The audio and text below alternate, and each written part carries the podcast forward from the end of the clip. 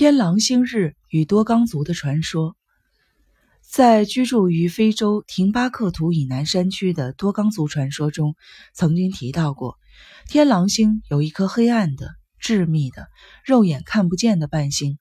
这颗伴星是由世界上最重的物质组成的，而且传说中描绘出了天狼星和这颗伴星准确的位置，并将这颗伴星称为天狼星日。最初，天文学家对这一传说不以为然。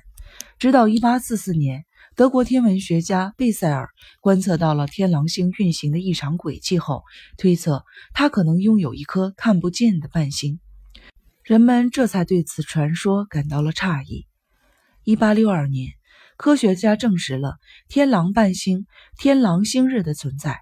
天狼星日是一颗不会发光的白矮星。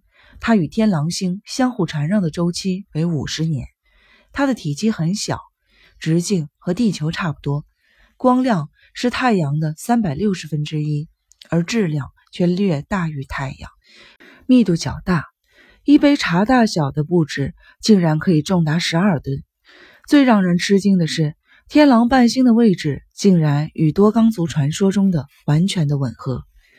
问题随之而来。多冈族凭什么比现代的天文学家早几千年就知道这颗肉眼看不到的天狼伴星的存在呢？专家指出，天狼星是夜空中肉眼能够看到的最明亮的星星之一，尽管它距离地球八点六三到八点七光年之遥。世界上许多古代天文著作都记载着天狼星是深红色的，而现代人所看到的天狼星却是白色的。为什么天狼星的颜色发生了变化呢？这个谜让天文学家争论了很久，却一直都没有答案。有的专家认为它本来就是白色的，是那些古代的天文著作有误；还有的专家认为星体颜色的变化可能是某种未知原因造成的。一九三零年，两位法国人种学家马塞尔·格里奥列。和乔麦迪泰伦深入到多冈原始部落中，收集了许多独特的神话传说。他们意外地发现，天文学家争论了一个世纪的天狼星色变之谜，竟在多冈人的神话传说中找到了答案。多冈族人告诉法国的科学家，天狼星是由一颗大星和一颗小星组成的。小星是一颗黑色的、密度极大而又看不见的伴星。它在椭圆轨道上围绕着大星运动。他们还知道小星运动的周期是五十年。他们还世代相传着关于天狼星的说法。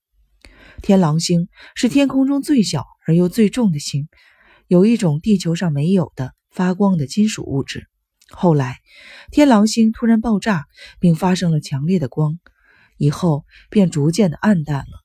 所以，天狼星从红色转变为白色。尽管多冈族人肉眼看不到这颗暗淡的伴星，但是他们族中的很多老人却能用手杖在地面上画出这两颗星的运行图案和各种图形，其中的奥秘让科学家们百思不得其解。多冈族人还画了许多有关天狼星系统的计理性的图案，这些画表明多冈族人了解天狼星日绕天狼星转动的轨道是椭圆的。处于中心位置的是天狼星。美国专家康德尔将多冈族人所描述的天狼星和天狼星日摆动的轨道的一幅画，与现代天文学家所绘的天狼星和伴星的轨道图相对比之后，发现两者惊人的相似。据多冈族人说，他们祖辈关于天狼星的知识是一位名叫诺莫的神传授的。多冈族人。至今还保存着一幅石壁上的雕画，上面清楚地画着诺莫乘坐着一艘拖着火焰的大飞船从天而降，落到他们氏族来的情景。科学家乔治·恩格特博士认为，多冈族现有的文明程度绝对无法对8.63光年以外的星体进行探测。而数百年后，世界上最先进的科技设备所发现的结果，竟然与他们的古老传说完全相同，这是多么的不可思议！而多冈族壁画上的图案，有可能是高智慧外星生物驾驶飞船来到他们氏族的记录。恩格特博士指出，这些外星人很有可能来自天狼星，他们也许是因为采矿或者避难而来到了地球。他们出于某种目的，将天狼星的有关资料和详细的数据传授给了当地的多冈族人。现代天文学家观测到的天狼星的颜色是白色的，但多冈族人传说中提到的却是红色的。这极有可能是天狼星遭遇到了某种自然变化或者灾难，使星体的颜色改变。这也许就是当年外星人来到地球的原因。英国科学家纳森·齐尔也表示认同恩格特博士的说法。纳森·齐尔指出，来到地球的外星人被多冈族人视为神灵，多冈族人有可能得到了外星人先进科技的协助，达到了空前的文明程度。这一切也许是因为外星人需要在地球上完成某项计划，例如修理飞船上的导航装置。研究地球人的文明程度，借助多冈族人的帮助完成采矿工作等。当外星人的目的达到后，他们带走了部分掌握着先进科技的族人，销毁了遗留在地球上的各种建设，使多冈族回到正常的状态。